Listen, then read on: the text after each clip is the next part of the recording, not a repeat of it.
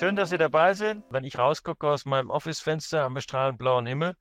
Haben wir da gerade die richtige innere Voraussetzung, um sich zum Thema zu widmen. Wir unterhalten uns über Fertigungssysteme, additive Fertigungssysteme von Mark Forged. Mark Forged ist ein sehr interessantes junges Unternehmen, 2013 gegründet und danach gab es jedes Jahr irgendeine neue, geniale, innovative Idee, wo uns das Arbeiten in der Fertigung ein bisschen einfacher macht.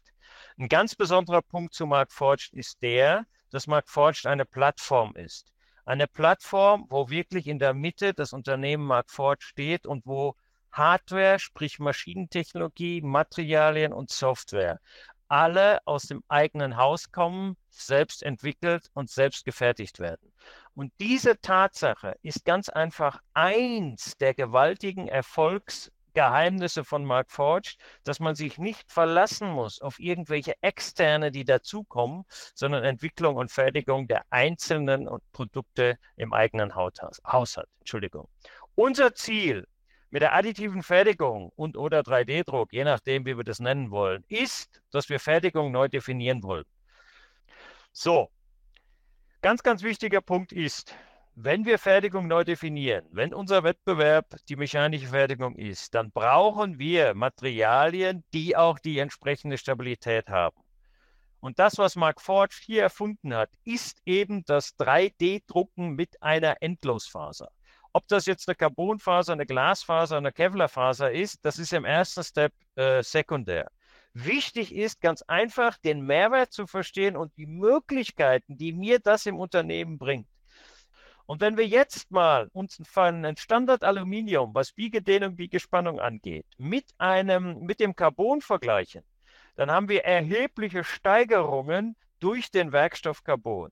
Und das bedeutet, dass wir mit dem Einsatz der Endlosfaser in unserem Bauteil heute den Werkstoff Carbon quasi nutzen können wie ein Klötzchen Aluminium.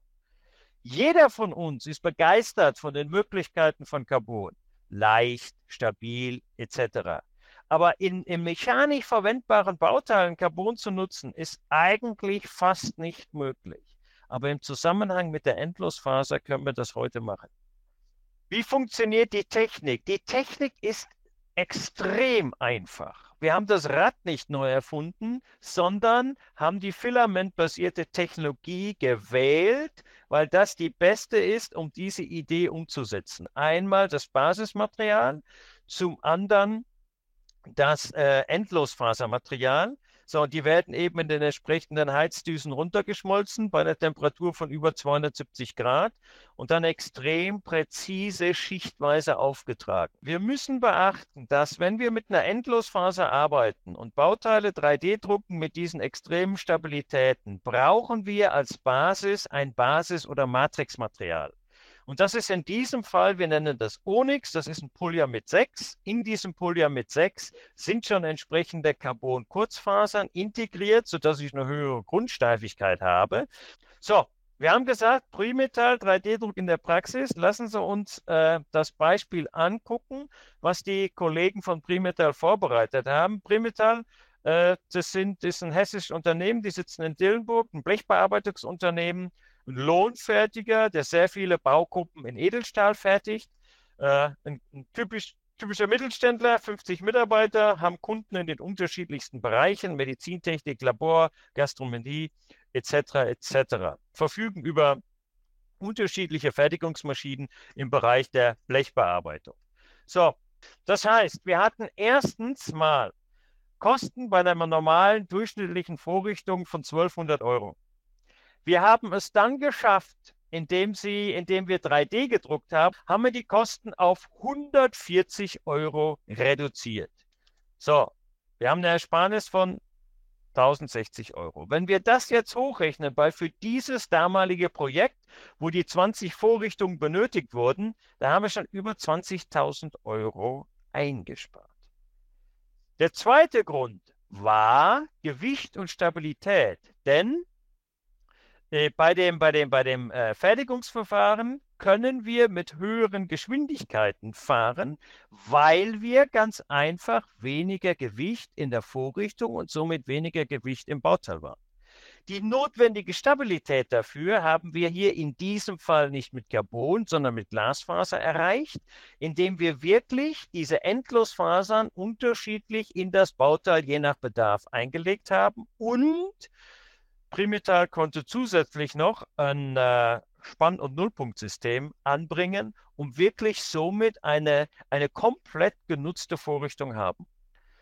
Ein dritter Punkt war, dass wir beim 3D-Druck im wahrsten Sinne des Wortes um die Ecke bohren können. Ne?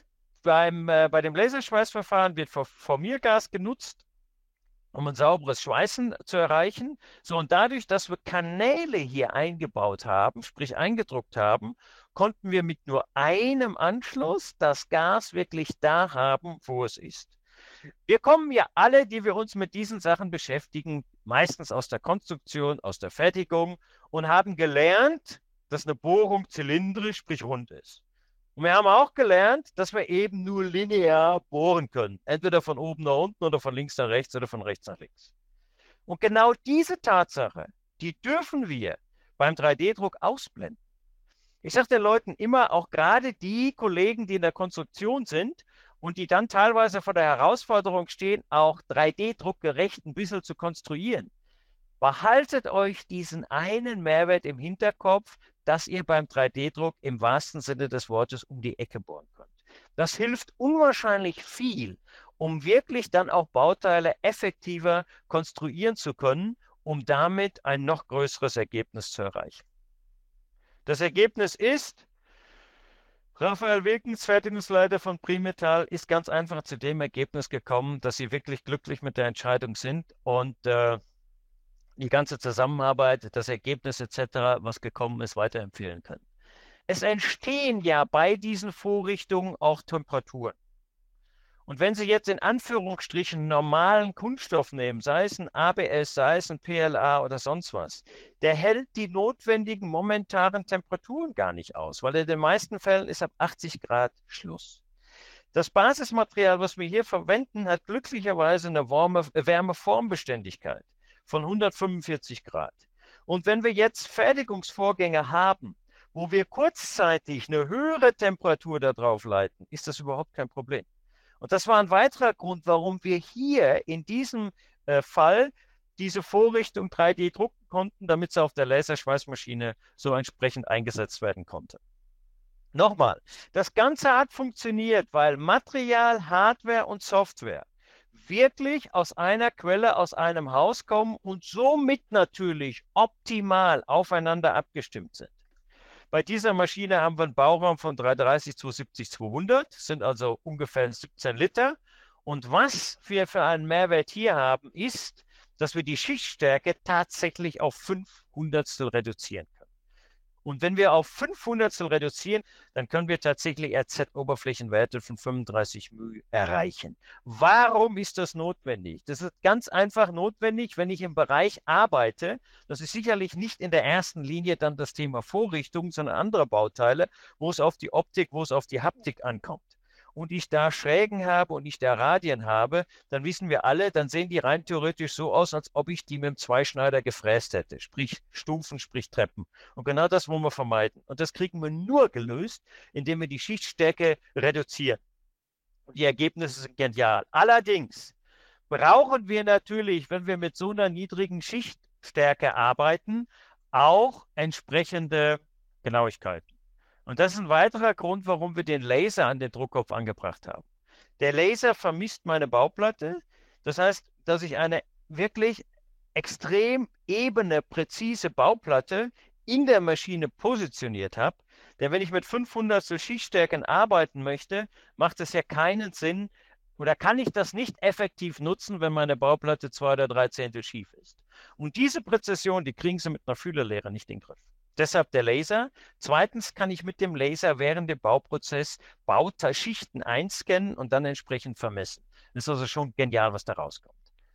So, ich hoffe, ich habe Ihnen ein bisschen was vermitteln können, was wirklich heute im realen Leben möglich ist, wo 3D-Druck Fertigung neu definiert, indem wir äh, mechanisch gefertigte Bauteile echt real bei gleicher Anwendung durch 3D gedruckte Teile ablösen können. Weil der eine oder andere denkt vielleicht immer noch, 3D-Druck ist ja cool, ist ja toll. Ich habe gerade heute Morgen wieder irgendwo einen Bericht gelesen. Ja, das ist eine tolle äh, Zukunftstechnologie. Aber das ist falsch. Wer glaubt, dass 3D-Druck eine Zukunftstechnologie ist, der lebt in der Vergangenheit. 3D-Druck ist eine Gegenwartstechnologie. 3D-Druck ist nicht die eierlegende Wollmilchsau. Die gibt es nicht. Die gibt es in keiner Fertigungstechnologie. 3D-Druck ist eine etablierte Gegenwartstechnologie, wo wir als Anwender nur ein bisschen die Augen öffnen müssen und uns echt bei unseren eigenen Produkten etc. fragen müssen, wo kann der 3D-Druck mir helfen, das Leben einfacher machen, dass ich Bauteile schneller, effektiver und kostengünstiger bekomme. Denken Sie immer daran beim 3D-Druck an den 3D-Zug, der fährt. Der nimmt jeden Tag ein bisschen Geschwindigkeit auf. Es gibt neue Technologien, es gibt verbesserte Technologien, es gibt mehr Materialien etc. Nur als Unternehmen müssen wir in diesem 3D-Druckzug unseren Platz finden.